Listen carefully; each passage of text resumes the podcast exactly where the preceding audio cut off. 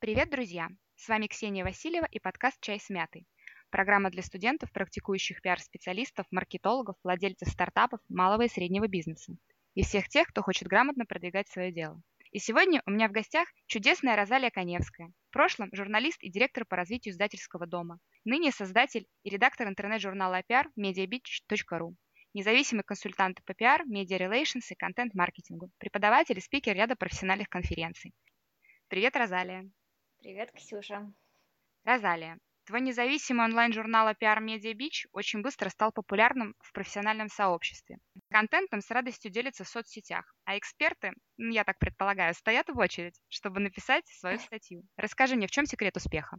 Наверное, в хорошем контенте, потому что в какой-то момент стало понятно, что информации о пиаре вообще на рынке в принципе нет, по крайней мере в русскоязычном сегменте, но она нужна. То есть есть определенные потребности в какой-то информации, в опыте, в кейсах, потому что без этого очень тяжело, и даже в профессиональном юморе каком-то. Поэтому на самом деле, наверное, не закладывалось изначально в то, что вот я хочу сделать именно самый популярный журнал пиар, но тем не менее он каким-то образом таким стал, наверное, отчасти потому, что я пишу о вещах, которые реально интересуют, реально являются такими злободневными для каждого пиарщика, маркетолога на всех просторах нашей необъятной родины. Ну, не только я, естественно, эксперты тоже. Про очередь ты, наверное, немножко перегнула палку, но, тем не менее, есть, безусловно, такой пул экспертов, которые пишут постоянно колонки. Я их с радостью больше публикую, и, в принципе, площадка абсолютно открыта для любого человека, который мог бы поделиться опытом, поэтому поэтому неважно, какой он статус занимает, если у него есть интересный опыт, которым он мог бы поделиться с другими людьми, то я бы с радостью упустила. Поэтому, отвечая на вопрос, главный секрет успеха в том, что ты делаешь что-то, что кому-то нужно. Поделись, пожалуйста, с нашими слушателями, как вообще тебе пришла идея создания профильного онлайн-журнала?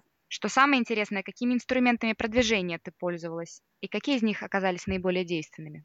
Про идею, честно говоря, немножко странная, запутанная история. На самом деле, домен mediabeach.ru уже не один и не два года, он открыт был в 2011 году. Но это был такой мой личный блог. Я туда писала про тему, которая меня очень волновала на тот момент. Это был медиа-маркетинг, то есть это вопрос о том, как продвигать СМИ. Но аудитория этого всего дела оказалась настолько маленькой, что ну, я решила, что не нужно этого делать. И как-то в очередной раз, просматривая свой любимый англоязычный э, сайт про пиар, это Пиардейле, я подумала, а почему никто в России такого не сделал? Идея же абсолютно на поверхности. Найди экспертов, напиши прикольную колонку, выставляй и там делись в социальных сетях. Почему это никто не делает? В общем-то, на этой идее это все базировалось, но тем не менее, как-то я считаю, что сайт постепенно эволюционировал немножко больше, чем Пиардейли, потому что, ну, если кто-то из наших слушателей знает, это такой сайт, где такие около пиаровские статейки появляются, пять пиар-уроков из фильма «Исчезнувшая», ну и все в таком духе. То есть, как бы, в общем-то,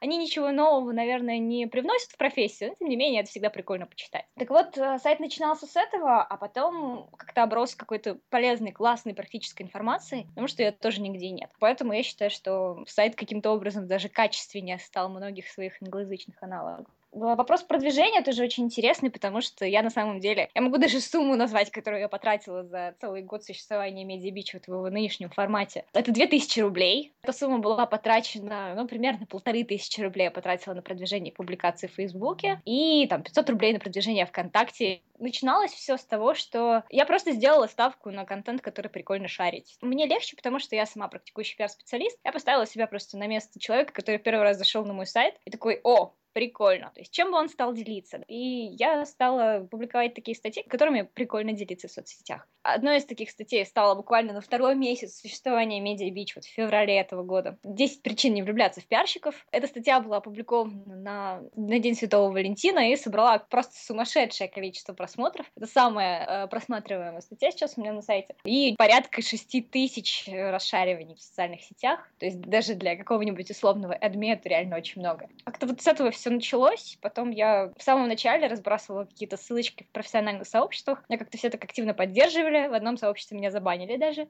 Но в целом, как бы аудитория заинтересованная, она пришла, потом начала как-то делать какие-то перепосты, общаться, писать мне. это реально превратилось в какое-то сообщество, которое само себя продвигало. Поэтому органический трафик, он всегда был больше, чем привлеченный даже за денежку. Грубо говоря, если я вижу какой-то вирусный потенциал у статьи, я понимаю, что да, было бы прикольно попродвигать ее дополнительно.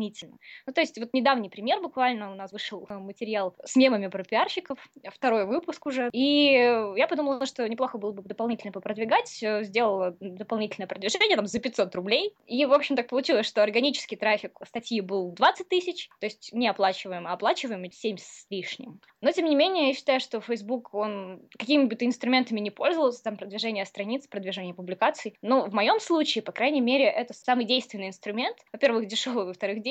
А, ну, действенный главным образом, потому что там вся моя целевая аудитория, то есть профессиональное сообщество пиарщиков, оно, причем в России, в Украине, в Беларуси, оно в основном сидит именно в Фейсбуке исходя из своего опыта по продвижению медиабич, могу сказать, что Facebook для меня самая результативная площадка оказался.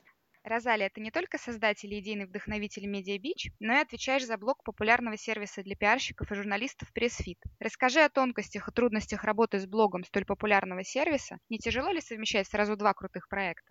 Ну, совмещать тяжело, особенно когда ты один человек и там, и там.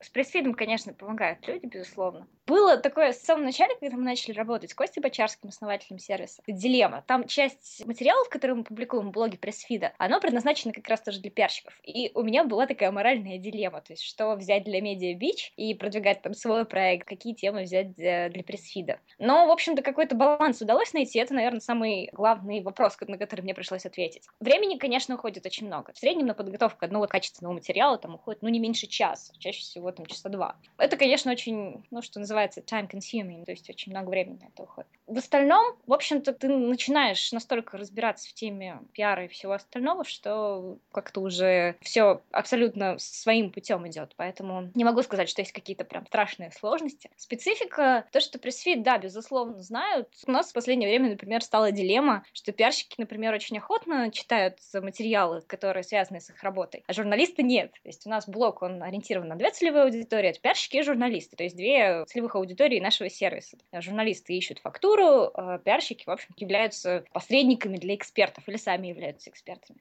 пиарщики показали себя как наиболее активная аудитория, а журналисты как-то вот пока не очень хотят читать наш блог, мы думаем, что с этим сделать. Ну, в общем-то, наверное, это единственное. Но мало кто знает, я работаю в Перми, и уже несколько месяцев получается, что веду блог пресс-фида, но при этом я ни разу вживую не видела Костю Бочарского. Все мои знакомые уже это сделали, все его видели, все там жали ему руку, кроме меня, несмотря на то, что я, получается, что на него работаю. Вот такие чудеса бывают, творят всякие дистанционные технологии технологии. Ты как специалист по работе с пиарщиками и журналистами, какой он, на твой взгляд, пиарщик 21 века? Какими качествами обладает, какими инструментами и навыками в совершенстве владеет? Я считаю, что, наверное, самое главное, что отличает хорошего пиарщика, это то, что он всегда держит руку на пульсе. Причем сразу в нескольких смыслах. Во-первых, это какие-то технологии, которыми, например, начинает пользоваться твоя целевая аудитория. И тебе нужно быть там и осваивать ту технологию, которая завтра вот будет уже совсем-совсем популярна. Например, сейчас очень многие обсуждают перископ. Ну, безусловно, есть соцсети, которые пошли во всем мире и не пошли в России, вроде Pinterest, но перископ, мне кажется, очень неплохое будущее, вот, особенно на волне популярности видеоконтента, мобильного контента и всего такого. Второй момент — это, наверное, умение отслеживать какие-то темы, которые могут быть э, тебе полезны тебе как представителю компании, тебе как пиарщику с разных с разных постасей. То есть ты, когда видишь какую-то интересную возможность, есть такой важный тренд ньюсджекинг. Ты видишь, что какой-то тренд появляется в мире, и понимаешь, что вот это классно, вот в это можно встроить мою компанию. То есть когда ты абсолютно живешь в реальном времени, это правда очень важно. По крайней мере, если говорить о пиарщике именно 21 века, он должен жить в реальном времени, никогда не останавливаться. Ну, я знаю, конечно, пиарщиков, которые до сих пор пользуются такими ретроградными технологиями. Но я, честно говоря, не очень понимаю их, потому что профессия пиарщика, она подразумевает, что ты завтра знаешь намного больше, чем вчера. Постоянно меняешься, что-то апгрейдишь, что-то узнаешь. Нет никакой лишней информации, которая поступает тебе в голове. Информация про ферросилидовый анодный заземлитель может когда-нибудь тебе пригодиться. У человека должен быть широкий кругозор и вот как раз умение держать руку на пульсе. Я думаю, что это самое важное. Я думаю, твоя фраза про то, что настоящий пиарщик знает сегодня больше, чем вчера, должна войти в аналы пиара. А расскажи, пожалуйста, что тебя вдохновляет и дает тебе силы двигаться вперед, несмотря на трудности? Ведь, насколько я понимаю, у тебя очень серьезная загрузка. Да, это так. Честно говоря, у меня есть большая-большая проблема в моей жизни. Я очень тяжело делегирую какие-то вещи, какие-то функции, поэтому, ну, наверное, нужно этому учиться. Про вдохновение, я считаю, что это вообще очень важная вещь в жизни людей, которые что-то новое создают. И пиарщики, они очень часто создают что-то новое, то есть внедряют в информационное поле компанию, которая до этого в этом информационном поле не было. То есть это что-то новое? Конечно, это что-то новое. Поэтому мне кажется, что вдохновение, оно должно быть. У каждого оно свое. Я в том же Pinterest очень люблю картиночки какие-то смотреть. То есть понимаю, что да, вот это классно. Да не только картинки, там есть очень классные статьи там и так далее. Огромное количество блогов, но, как правило, англоязычных, потому что у нас в России очень мало людей ведут, особенно там на, на тему профессиональных коммуникаций ведут блоги. В тех же Соединенных Штатах или в Великобритании это чуть ли не каждый второй делает, и блоги бывают очень интересные. Это вот как-то тоже не дает расслабиться и что-то вдохновляет. Я очень люблю учиться на чужих примерах. Это как раз вот одна из причин, по которым я сделала Media Beach. То есть я считаю, что важно очень делиться опытом. Пиарщик никогда не знает, какие задачи ему завтра придется решать. Настолько широкая, всеобъемлющая профессия, что совсем не факт, что то, что ты делаешь сегодня, пригодится тебе завтра. Возможно, тебе завтра дадут такую задачу, которую ты никогда не делал. Поэтому, когда ты изучаешь опыт коллег, опыт решения задач, какие-то все вводные этой задачи, на примере кейсов, когда разбираешь, ты видишь задачу, видишь бюджет, видишь целевую аудиторию, видишь результаты, ты видишь, что вот с такими вводными ты эту задачу мог бы решить. Я абсолютно считаю, что в мире уже все придумали. Вот это может быть не очень оригинальная мысль, не очень красивая, может быть, мысль, но я считаю, что э, не надо изобретать велосипед. В мире все придумали. То есть важно только знать, где искать, важно знать, чем вдохновляться, а важно знать, какие идеи можно адаптировать для твоего продукта, для твоей услуги, для твоей компании. Поэтому я считаю, что вот симбиоз идей, он как-то таким образом дает о себе знать. У меня один раз был случай, когда, я не помню уже, какую-то идею нужно было сделать, и я ее уже реализовала, и мне подруга такая говорит, слушай, так ты за мной повторила. Я такая, в смысле? И тут я понимаю, что реально она несколько лет назад делала что-то очень похожее. Но я абсолютно про это забыла. То есть мое, подсознание выдало это как за оригинальную идею. У нас э, подсознание пиарщика, оно способно как раз перерабатывать огромное количество информации и выдавать какие-то новые идеи, но по-новому по, заточены, с какими-то такими своими оттенками, нюансами там и так далее. Естественно, это был совсем другой продукт. Тем не менее, сама идея реализации, она оказывается кем-то уже когда-то была придумана, я даже об этом знала, но я забыла, а мое подсознание нет. Поэтому я считаю, что вдохновляться, изучать опыт — это очень важно. Розалия, ты такая энергичная, у тебя такое количество интересов, задач, прям вулкан, а не женщина. Дай, пожалуйста, нашим слушателям парочку советов, каких-то, может быть, напутствий на будущее. Ну, кстати, вот очень хороший совет, который я когда-то прочитала давно. Не очень сильно поверила в его реальность, но тем не менее он, он реально работает ставьте нереальные цели перед собой. Те цели просто, которые сегодня вам кажутся нереальными, они завтра покажутся, ну, как бы, детский сад просто. У меня было так в жизни не раз и не два. Ты сначала мечтаешь о работе в какой-то компании, тебе вот эта вот зарплата кажется какой-то космической. И год спустя ты понимаешь, что ты эволюционировал настолько, что ты можешь получать в три раза больше, чем ты мечтал получать в этой компании. И на самом деле задачи-то там оказались не настолько прикольные, как тебе казалось в самом начале, когда ты пытался на эту, на эту работу работу попасть. И такого очень много. Когда вот ты ставишь какие-то долгосрочные цели, это очень дисциплинирует. Во-первых, ты когда их просматриваешь, они заставляют тебя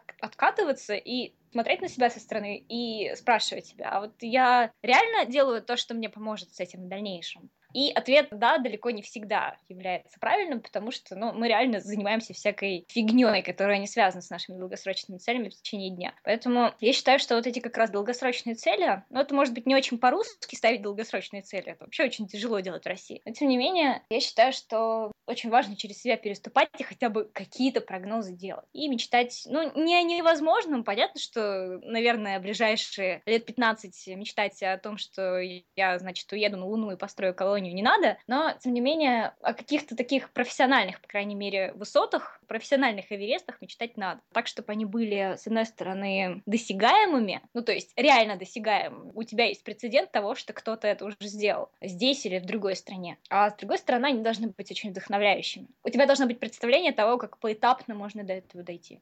Наверное, так я сформулирую свой главный совет нашим слушателям. Розалия, я благодарю тебя за то, что ты среди вороха своих дел нашла несколько минут для наших слушателей, за то, что поделилась своим опытом, видением пиара и пиар-деятельности. Спасибо тебе, что ты пришла. Да, тебе тоже большое спасибо, что пригласила меня в свой подкаст.